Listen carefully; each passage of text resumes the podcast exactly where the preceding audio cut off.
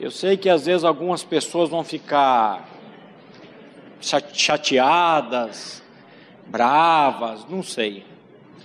Mas Deus colocou isso no meu coração. E o Eric estava me dizendo hoje, essa semana, que ele tinha feito uma capa de boletim que vai coincidir com tudo que vamos dizer aqui hoje. Nossa vida é um sopro. Então, eu não vejo isso como coincidência, eu vejo isso como providência de Deus.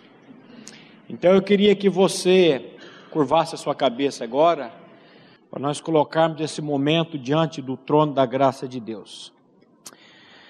Pai, nós queremos mais uma vez te louvar e te agradecer pelo privilégio que nós temos de nos reunirmos em torno do nome da bendita pessoa do teu filho. Pai, eu coloco a minha vida diante do teu trono nesse momento, a vida de cada irmão que nos, nos acompanha pela internet, dos irmãos que estão aqui presentes, e a nossa oração, Pai, é que o teu Santo Espírito venha falar conosco por meio da tua palavra.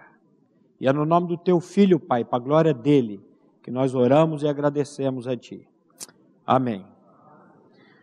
Vamos ler junto o Salmo 89, 48, na versão a mensagem.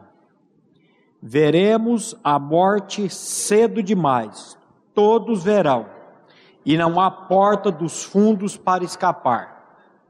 Se eu tiver o privilégio de pregar no dia do seu velório, acho o velório o melhor lugar para se pregar o Evangelho. O pior é aniversário de festa infantil o pior lugar. As pessoas estão dispersas, as pessoas. Agora, em velório é completamente diferente. As pessoas estão ali é, fragilizadas, elas estão pensativas, e você está falando e elas estão prestando atenção naquilo que você está falando. Eu não sei se é por isso que a Bíblia diz que é melhor ir ser na casa onde há luto do que na casa onde há festa. Eu prefiro ir na casa onde é festa. Mas aí o, o, o texto bíblico vai dizer: é, melhor ir na casa onde há luto do que na casa onde há banquete, pois naquela se vê o fim de todos os homens. Aonde? No luto. E que os vivos tomem isso em consideração. Não está aí no boletim Eclesiastes 7, 2. Então, é melhor você ir na casa onde há luto do que na casa onde há festa. Eu queria que você imaginasse hoje aqui um caixão. Um caixão. E você dentro desse caixão. E eu vou fazer algumas perguntas aqui, algumas indagações. Se você tivesse dentro desse caixão hoje, como é que estaria a sua vida diante de Deus? Você tem certeza da sua salvação? Porque a palavra de Deus nos garante essa certeza. Se você não tem certeza, ou é porque você não é salvo ainda, ou é porque o inimigo tem trabalhado na sua mente te enganando. Então eu queria que você imaginasse esse caixão aqui. Irei começar com o texto acima, utilizando três versões. Vamos às outras duas. Quem pode continuar vivo e nunca morrer? Quem pode escapar da sepultura? Que homem há que vive e não veja a morte? Ou que livre a sua alma das garras do sepulcro? É uma pergunta.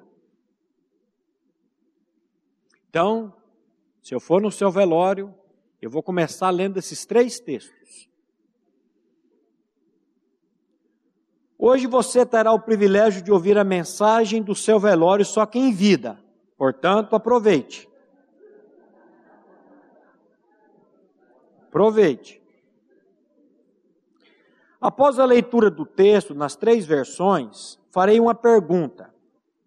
Quem aqui nesta manhã ou tarde pode bater no peito e dizer: Eu não vou morrer? Quem aqui pode dizer: Vou me livrar das garras do sepulcro? A não ser que você seja arrebatado antes certamente terá que enfrentar esse fantasma chamado morte. Só tem uma maneira de você não deitar nesse caixão imaginário aqui na frente. Só se você for arrebatado antes. Arrebatamento, para quem não sabe, essa palavra arrebatamento significa rapto. Arrebatamento é uma doutrina bíblica que Jesus virá buscar os seus e esses serão arrebatados, serão tirados. A Bíblia diz que dois estarão num campo, um será tomado e deixado do outro. Dois estarão no moinho, um será tomado e deixado do outro. Por que, que um será tomado e o outro deixado? Porque o nascido de novo é arrebatado, o não nascido de novo fica. Só tem uma maneira de você e eu adentrarmos no reino de Deus, só uma, por meio do novo nascimento. Não existe outro. Ser membro dessa igreja não garante reino de Deus para ninguém. Ter sido batizados na, nas águas não garante reino de Deus, ainda que isso seja bíblico. O que garante é se eu nasci de novo e se eu tenho a pessoa de Cristo habitando em mim. É isso que nós vamos ver aqui. Lembrarei que a morte foi e continuará sendo uma consequência do pecado e da queda de Adão, como nos explicam as Escrituras em Romanos 5,12. Portanto, assim como por um só homem entrou o pecado no mundo, e pelo pecado a morte, assim também a morte passou a todos os homens, porque todos pecaram. A morte é consequência da queda de Adão. Quando Adão pecou lá no Éden, automaticamente todos nós pecamos. E automaticamente a morte veio. Por um só homem entrou o pecado do mundo, pelo pecado da morte, assim também a morte passou a todos. Todos deixa quem de fora? Ninguém. Após a queda do nosso pai Adão, o pecado e, consequentemente, a morte foi incorporada a toda a raça humana. Em 1 Coríntios 15, 21, a parte A, lemos: Visto que a morte veio por um homem, visto que a morte veio por um homem, quem que é esse homem? Adão. E a consequência é que a morte passou a todos nós que estamos aqui reunidos hoje, os irmãos que nos acompanham pela internet também, não estão de fora, todos. Queiramos ou não, iremos passar pela morte. Em um cemitério da nossa cidade existe uma lápide com os seguintes dizeres: Aqui jaz fulana de tal, muito contra sua vontade. Lá no Parque das Oliveiras. Eu não coloquei o nome dela aqui porque vai que a família entra com processo contra a minha pessoa. Mas eu tenho a foto no meu celular dessa lápide. Aqui jaz, fulana de tal, muito contra a sua vontade. Adiantou nada. Realmente creio que não estava nos planos dela estar lá, mas não sabemos o que pode acontecer nem daqui a um minuto. Aliás, nem daqui a um segundo. O mesmo momento que você está aqui, você pode partir dessa. O dia que eu dia 13 do mês passado, que eu sofri um acidente bobo de moto, a moto estava com o pneu murcho, eu vou dar o testemunho disso aqui ainda. Vou fazer um estudo em cima desse acidente, porque a gente olha o acidente como uma coisa, ah, e Deus está no meio dos acidentes também. Tudo que acontece na nossa vida, Deus está no controle disso. Qualquer coisa, qualquer coisa. O que está acontecendo na sua vida hoje? Com seu filho, com seu neto? O que está acontecendo? Deus tem um propósito em cima disso. Deus tem um propósito em tudo. Mas quando eu caí e quebrei quatro costelas, eu não conseguia respirar. Eu achei que tinha furado o pulmão. Falei, a, a pobre da minha pleura foi para o quiabo agora. Conheço um pouco. E não conseguia respirar. E a primeira coisa que eu lembrei foi dessa frase.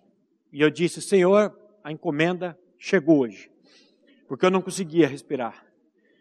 E aquela dor terrível, deitado naquele asfalto, 11 horas da manhã, quente, frente à casa do Márcio Mizobuti, o mesmo local que o ano passado eu tinha caído de bicicleta, rachado a cabeça, mesmo local. Se eu não fosse crente, eu ia dizer: esse negócio aqui está amaldiçoado. E foi na sexta-feira 13 que eu quebrei as costelas. Ó, ó, ó, ó as associações. Você já fica, ai, ai, vamos bater na madeira, irmão. Não, não adianta, não adianta bater em madeira, não. E a segunda coisa que eu, outra coisa que eu lembrei foi do seguro de vida. Eu lembro que estava no meu gabinete, eu não lembrava se tinha pago. Corri, liguei aqui para gerente do meu banco. Falei, eu sofri um acidente aqui, eu estou mal e eu não lembro do meu seguro se está pago. Dá para você ver para mim? Você está brincando? Eu falei, não. E ela viu que a respiração estava muito. Falei, entra no sistema aí, por favor. Ela entrou no sistema, falou, olha, foi pago dia 10. Falei, então posso morrer tranquilo. Não fala um negócio desse. Eu falei, olha, nós somos, lembra a frase que eu já contei para você lá, que nós somos uma encomenda que a parteira enviou para o coveiro e a qualquer minuto essa encomenda pode chegar. Eu acho que a minha encomenda chegou agora. Mas por graça, por determinação de Deus, eu estou aqui hoje. Mas poderia ter ido lá.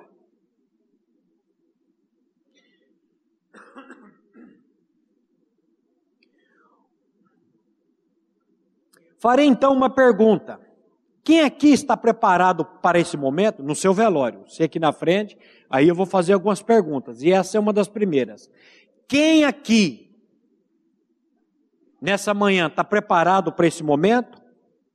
Provavelmente ninguém. Ao mesmo tempo, a Bíblia nos diz em Amós 4,12, a parte B: Prepara-te, ó Israel, para te encontrares com teu Deus como podemos nos preparar para esse momento? Existe como se preparar para a morte? Sim, sem sombra de dúvida. Paulo, ao nascer de novo, pôde dizer com toda ousadia em Filipenses 1,21: Porquanto para mim o viver é Cristo e o morrer é lucro. Essas palavras só podem sair da boca de uma pessoa que tem certeza da sua salvação gratuita em Cristo Jesus. Eu creio, meus irmãos, que Deus, no momento da morte, eu estava falando com o meu irmão aqui agora, e ele estava falando que ele começou a se sentir mal, e ele falou: Senhor Jesus, eu acho que eu estou tendo um infarto. E ele falou, mas foi uma coisa tão gostosa, foi uma paz. Ele falou: agora, se falar da morte, eu fico um pouco de medo. Mas eu creio que nesse momento, que ninguém, não vamos ser, não, eu quero morrer. Ninguém aqui quer morrer.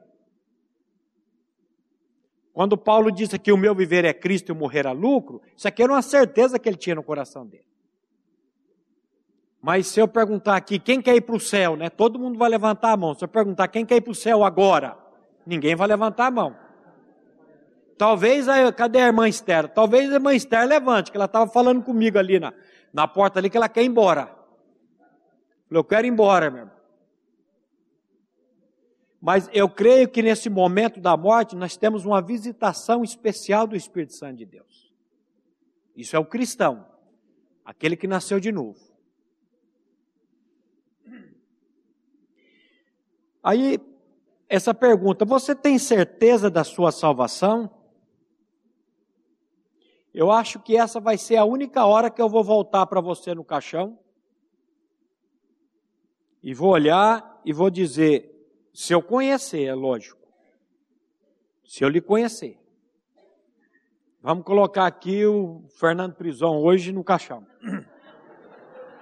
Esse é o único momento que eu vou voltar para o defunto e vou dizer: o Fernando eu conhecia. Só se ele era um daqueles atores do bom. É um homem cheio de problemas, cheio de dificuldades, como eu sou. Mas é um homem que teme ao Senhor e que ama o Senhor. Então, nesse momento, se eu conhecer o defunto, eu vou dizer: o irmão era um irmão que cria. Era um irmão que tinha certeza da sua salvação. E aí eu uso isso e volto para o auditório. E você tem a certeza da sua salvação? Se tem uma coisa que eu aprendi em funeral, e eu vou dizer, o primeiro a gente nunca esquece. O primeiro velório que eu fiz, Até hoje marca minha vida, até pela história. Eu já contei aqui. Mas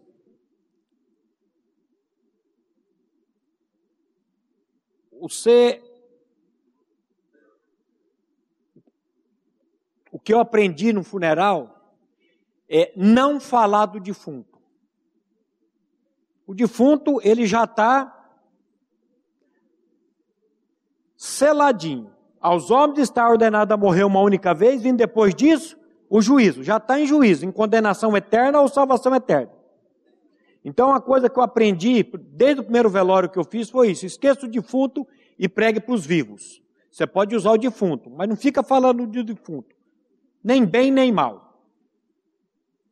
Se eu não conheço o defunto, eu não falo nem bem nem mal. Se eu conheço e eu sei da, do, da fé da pessoa, eu ainda posso falar, porque eu já cansei de ir em velórios, os últimos velórios que teve aqui nessa nossa comunidade, eu vi aqui um defunto gelado, morto, que falava e estava testemunhando em tudo quanto é canto aqui dentro dessa igreja.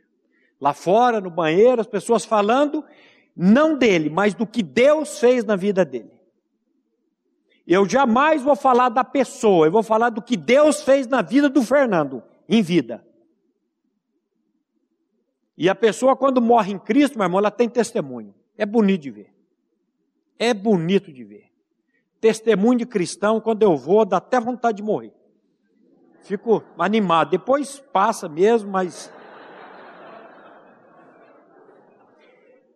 Quando somos revestidos da vida eterna, que está na pessoa de Cristo. Presta atenção. Quando somos revestidos da vida eterna que está na pessoa de Cristo. Encontramos essa verdade em 1 João capítulo 5, 11 e 12, que diz: E o testemunho é este, que Deus nos deu a vida eterna, e esta vida está em seu Filho.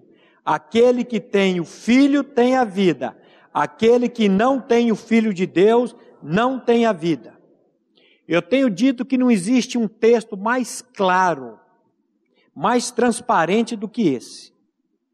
O testemunho é este: Deus nos deu a vida eterna. É passado, ele já deu. E a vida eterna está em seu filho. Quem tem o filho tem a vida. Quem não tem o Filho de Deus não tem a vida.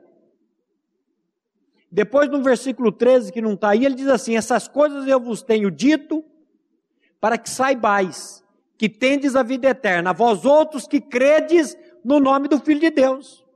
Então, quando nós cremos em Cristo e na obra de Cristo, nós recebemos essa vida eterna. Nós temos essa vida eterna.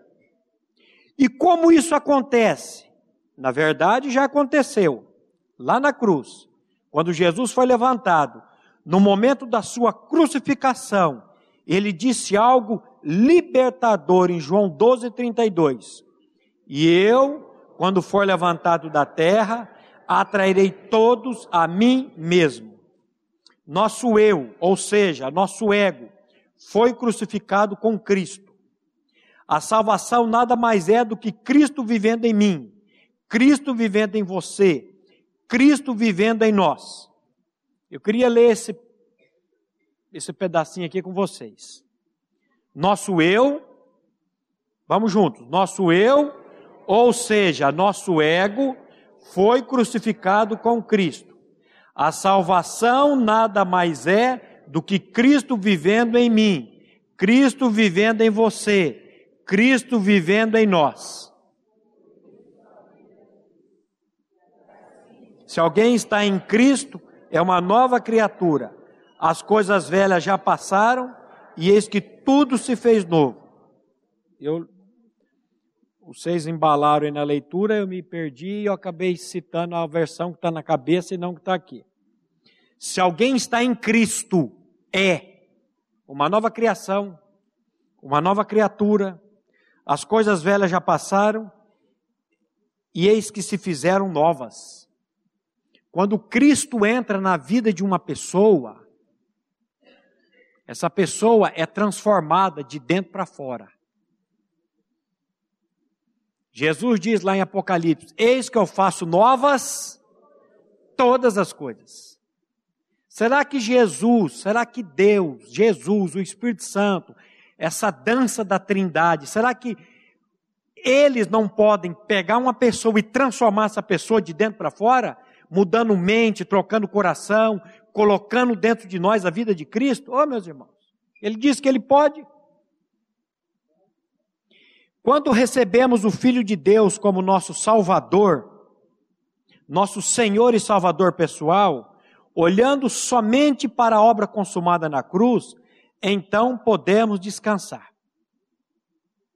Nós lemos o texto de 1 Coríntios 15, 21, visto que a morte veio por um homem, mas a continuação desse versículo diz assim: também por um homem veio a ressurreição dos mortos, porque assim como todos morrem em Adão, assim também todos serão vivificados em Cristo. Ou seja, Adão veio e fez o quê? A lambança. Cristo veio para quê? Para resolver a lambança de Adão. E é, é uma salvação eterna que ele fez por cada um de nós. Após falar sobre o Evangelho da Graça, então farei outra indagação aos presentes durante o seu velório. Como está a sua vida com Deus? Como é que está a sua vida, meu irmão, diante de Deus? Como é que está a sua vida? E aí, se eu conhecer, eu vou dar uma pequena palavrinha do que Cristo fez na vida dele, né? Pastor Glênio conta a história de uma, de uma mãe, de uma, me parece que essa história é verídica. De um pastor falando num velório e ele começou a elogiar o defunto demais. Dizendo que o defunto era um marido espetacular, era um pai maravilhoso, era um homem trabalhador, e elogiando, e a mãe cutucou o filho e falou: dá uma olhada dentro daquele caixão, vê se é teu pai que está ali. Porque eu não conheço, trabalhador não era, bom marido não era, filho então nem se fala. Por isso que eu aprendi a não falar bem de defunto em velório. Eu prefiro pregar o evangelho. Porque quem nos conhece é quem que nos conhece? Quem que conhece o Hugo? A Leninha, que vive com ele. Quem que conhece as chatices da Leninha? O Hugo, que vive com ela. E os predicados da Leninha também. É quem come sal com a gente. Às vezes os irmãos veem, ô oh, pastor Maurício, o senhor é uma benção. Pergunta para aquela baixinha ali a benção. Se ela disser é benção, aí você pode crer. Mas se ela não disser, se ela tubiar, você não precisa responder, irmão. Não vamos expor o pastor.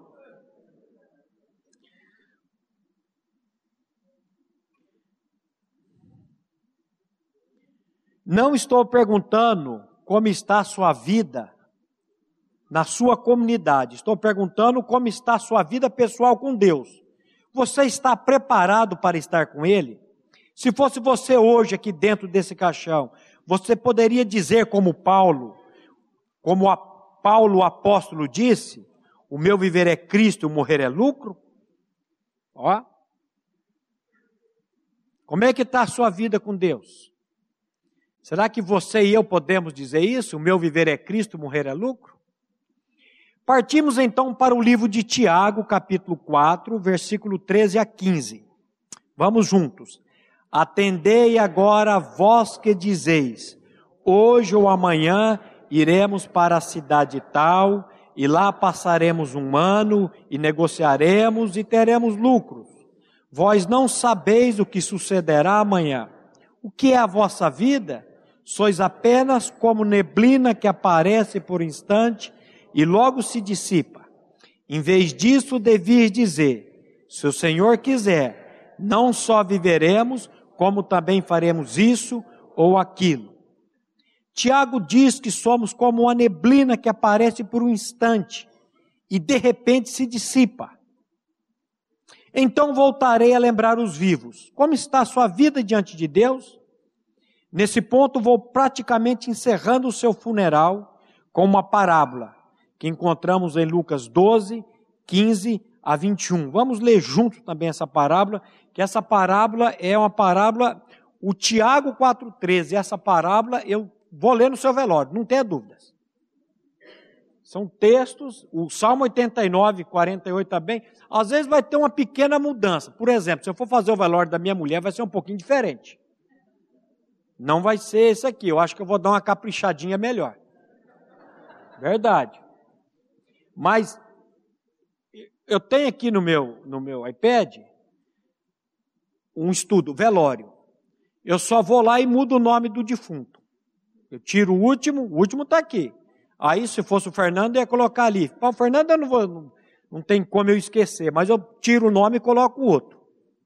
E ali vou escrevendo isso. Mas esse texto aqui, ele para mim é maravilhoso.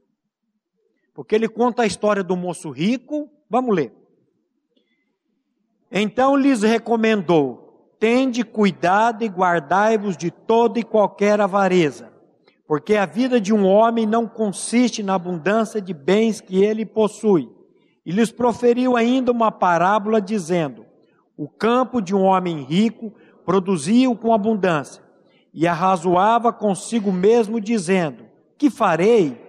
Pois não tenho onde recolher os meus frutos. E disse: Farei isso destruirei os meus celeiros, reconstruí-los-ei maiores, e aí recolherei todo o meu produto e todos os meus bens. Então direi à minha alma: Tens em depósito muitos bens para muitos anos. Descansa, come, beba, bebe e regala-te. Mas Deus lhe disse: Louco, essa noite te pedirão a tua alma. E o que tens preparado, para quem será? Assim é o quem tesoura para si mesmo e não é rico para com Deus. O moço estava bombando a colheita dele, tudo dando certo. E ele falou: O que, que eu vou fazer com tanto mantimento, com tantas coisas? Se tem um pecado que a Bíblia fala um pouco sobre ele, sabe como é que é o nome desse pecado? Avariza. Você sabe o que é o avarento? É aquele sujeito que ele tem, mas ele segura. Ele tem, mas ele segura, ele não, não usuflui.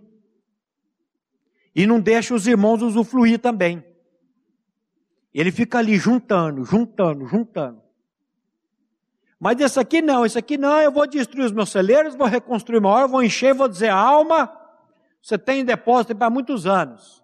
Come, bebe descansa e folga. Quem que não quer isso? Hã?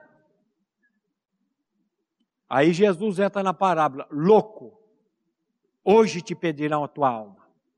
Hoje você vai morrer. E tudo que tu tens preparado para quem será? Assim é todo aquele que é rico para consigo mesmo e não é rico para com Deus.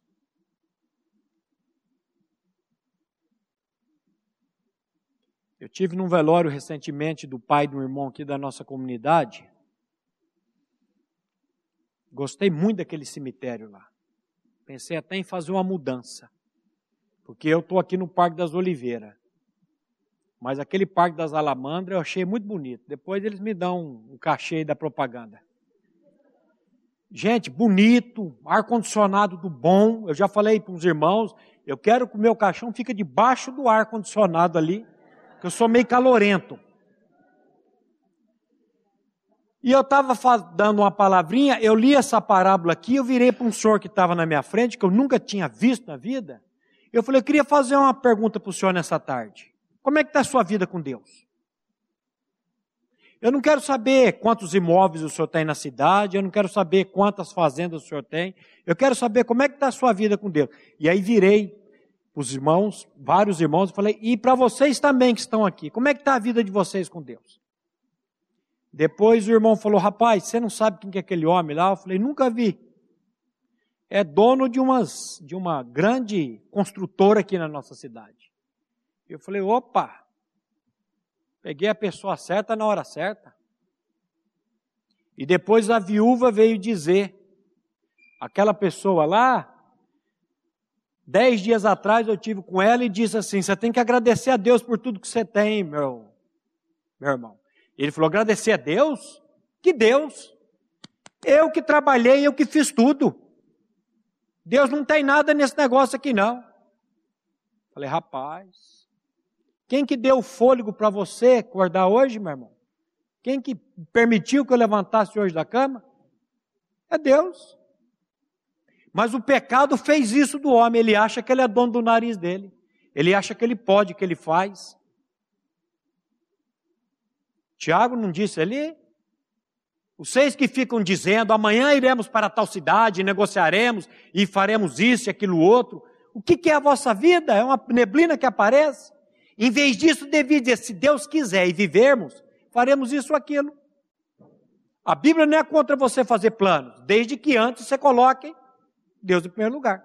Se Deus quiser, eu vou. O que, que é isso? Quando você diz, se Deus quiser, eu vou fazer isso ou aquilo. O que, que é isso? É o reconhecimento da sua finitude.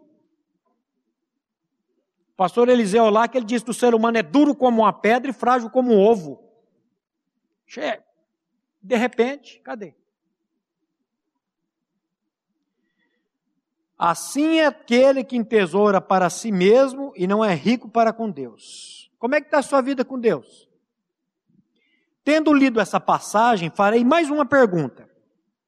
Não quero saber o quanto de dinheiro você tem na sua conta bancária ou quantas fazendas você possui. Mas a pergunta que lhe faço é essa: Você é rico para com Deus?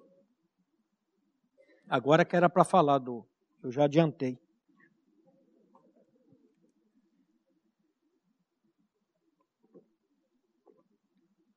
Nosso Senhor nos disse em Mateus 16, 26: Pois que aproveita o homem ganhar o mundo inteiro e perder a sua alma?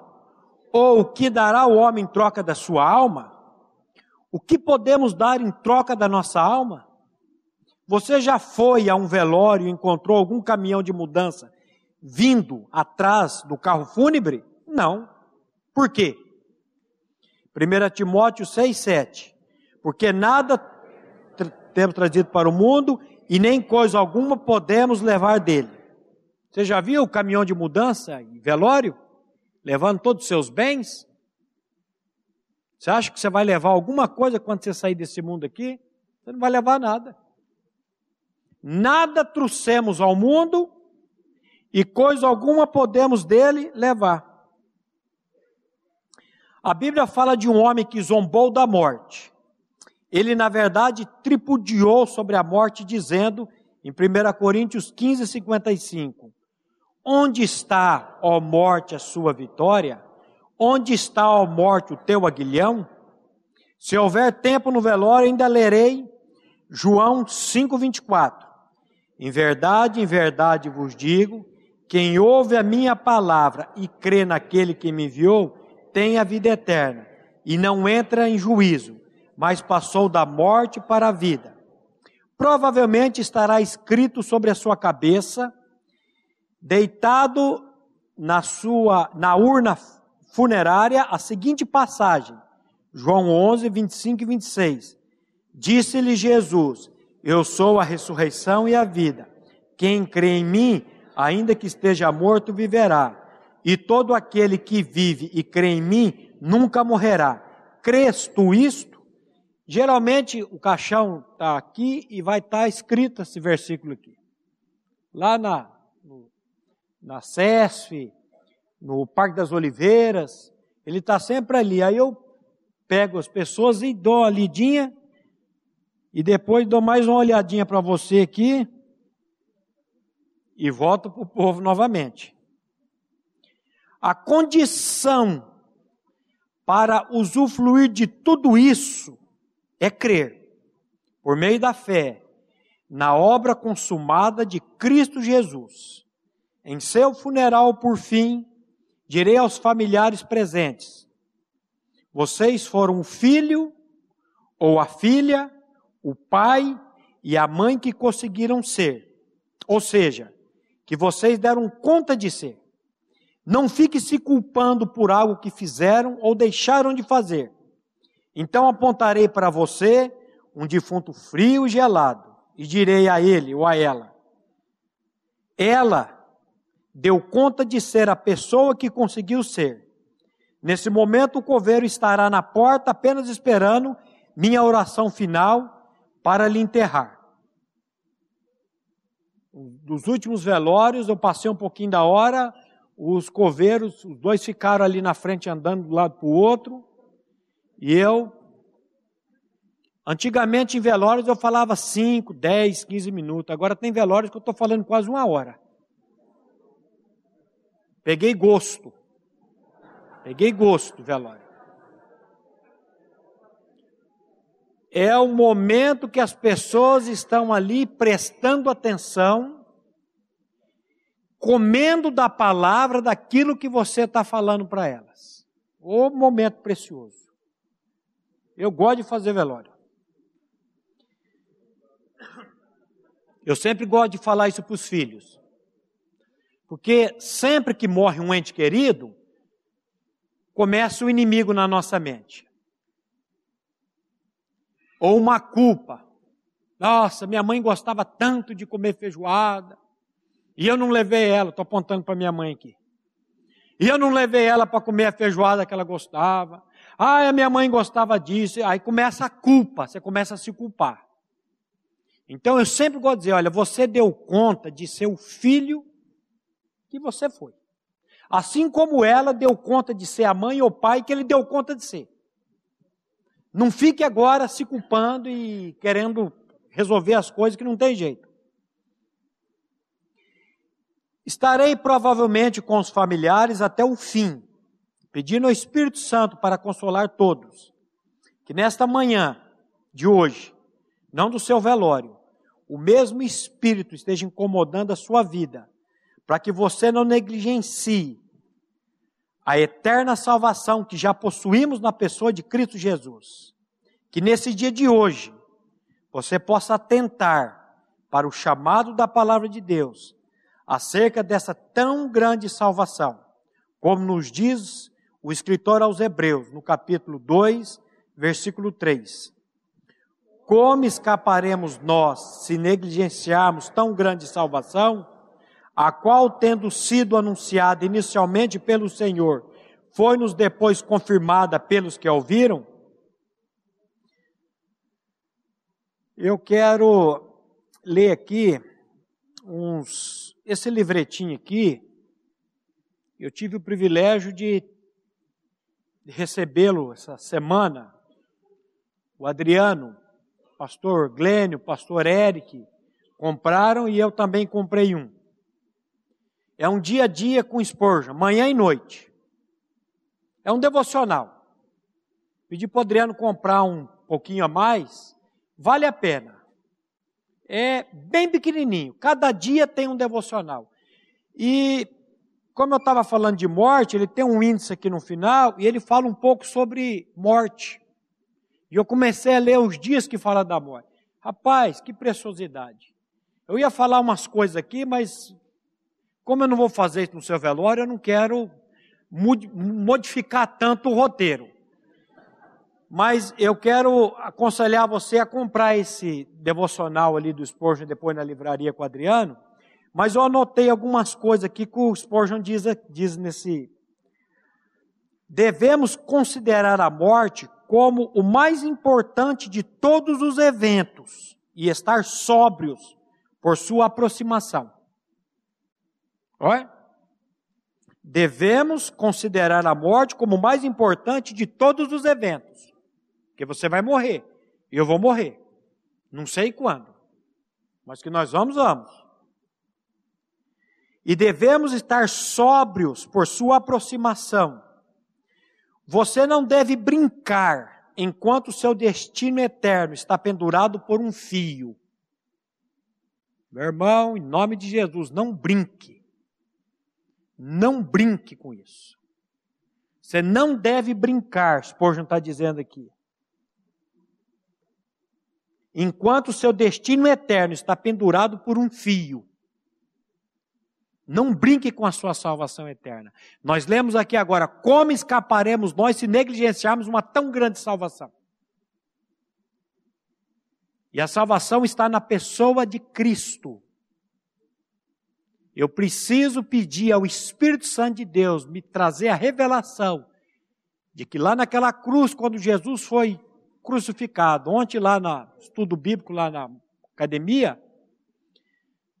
eu peguei dois pedaços de bastão e eu fiz uma cruz. Eu preguei quase o estudo todo com aquela cruz na mão, mostrando para as pessoas ali que Cristo, quando foi levantado, ele nos atraiu no corpo dele para nos matar. Esse nosso ego, esse nosso velho homem. E nós não podemos negligenciar isso de maneira nenhuma. Aí o Spurgeon continua dizendo assim: a morte golpeia os melhores dos nossos amigos, o mais generoso, o mais piedoso, o mais santo e o mais dedicado também vai morrer. Você já foi em velório com a pessoa, mas era uma pessoa tão boa. Já viu isso? Está ali. Mas era tão generoso, mas era gente boa. Era. Então a morte vai golpear todos. Aquele que não se prepara para a morte é mais do que aquele que não se prepara para a morte é mais do que um tolo comum, é um louco. Aquele que não se prepara para a morte é mais do que um tolo comum, é um louco. Você precisa se preparar, meu irmão, para esse momento.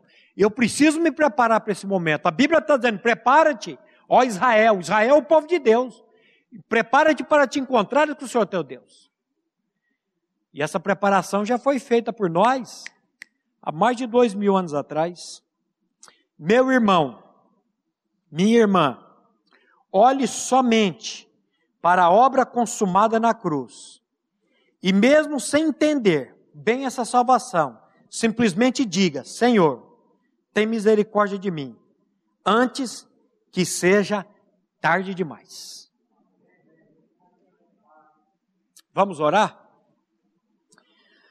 Pai, nós queremos te louvar e te agradecer, primeiramente, por mais um dia de vida que o Senhor concedeu a cada um de nós. Queremos te agradecer, Pai, pelo privilégio que nós temos de ouvir a tua palavra, o teu evangelho, o evangelho das insondáveis riquezas de Cristo. Pai, nessa manhã eu coloco novamente a vida de cada pessoa aqui, nesse auditório cada pessoa que nos acompanha pela internet e pessoas que futuramente também possa ouvir essa mensagem. Que o teu Santo Espírito, Pai, esteja incomodando cada coração, para que nenhum de nós negligenciemos essa tão grande salvação. Nós te louvamos, Pai, porque o teu filho, por graça, por misericórdia, por amor, ele já providenciou essa salvação para cada um de nós. E a nossa oração, Pai, é que o Teu Santo Espírito revele essa verdade. É o que nós te clamamos, Pai, te pedimos, em nome de Jesus. Amém. A Livraria PIB Londrina procura selecionar cuidadosamente seus títulos e autores a fim de oferecer um conteúdo alinhado com o Evangelho de Jesus Cristo. Bíblias, livros de teologia, devocionais, literatura infantil, biografias, comentários bíblicos e muito mais. Dispomos também de um acervo de CDs e DVDs das mais de 5 mil mensagens ministradas na primeira Igreja Batista em Londrina. Visite a Livraria PIB Londrina e conheça ainda mais. Livraria PIB Londrina, de segunda a sexta, das 13h30 às 18 horas. Endereço na Avenida Paraná, 76A, próximo ao Calçadão, bem no centro de Londrina. Ligue para 3372 8921 ou acesse o site www.livrariapiblondrina.com.br.